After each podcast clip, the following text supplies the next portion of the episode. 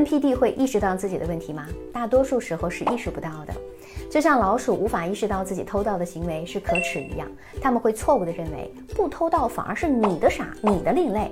那么这种扭曲的价值观，经过长时间的强化和固化，最终就形成了一套坚固的防御策略，使得他们对自己的问题视而不见。NPD 患者的能量场啊，就像是一个瘾君子，他们时刻需要从外部获取能量来满足自己自恋供养的需求。这种饥渴式的索取是一种本能，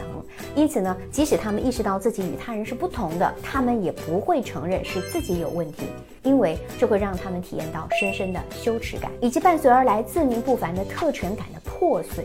所以，为了保护自己，他们就会将所有的错误归咎于他人，通过 PUA、投射、表演、说谎、甩锅等方式来合理化自己的行为。NPD 患者会一直塑造一个虚假的大人物形象，那当他们戴上这个面具之后，就仿佛摘不下来了。他们幻想成为世界的中心，一个高高在上的土皇帝。在这样扭曲的认知之下，他们眼里的世界也是颠倒的。善良有爱的人在他们的眼里成了弱小的体现，只有像动物一样在丛林法则当中胜出的强者才是他们眼中的强者。在亲密关系当中，NPT 患者也不愿意面对正向的沟通，没有反省的能力，更不愿意面对真实的自己，是一直在逃避的。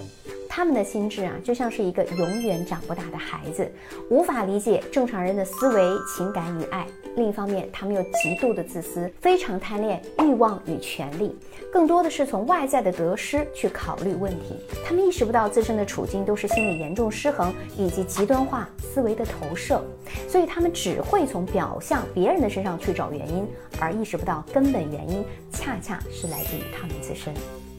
最后，NPD 患者是否能够意识到自己的问题，其实并不是最重要的，关键是他们是否具备改变的能力呢？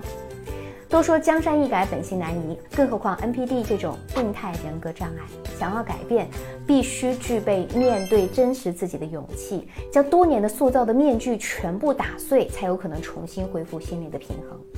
然而，这对于一直极度渴望寄居生活的 NPD 来说，谈何容易？我是小资，关注我，影响千万女性，收获幸福。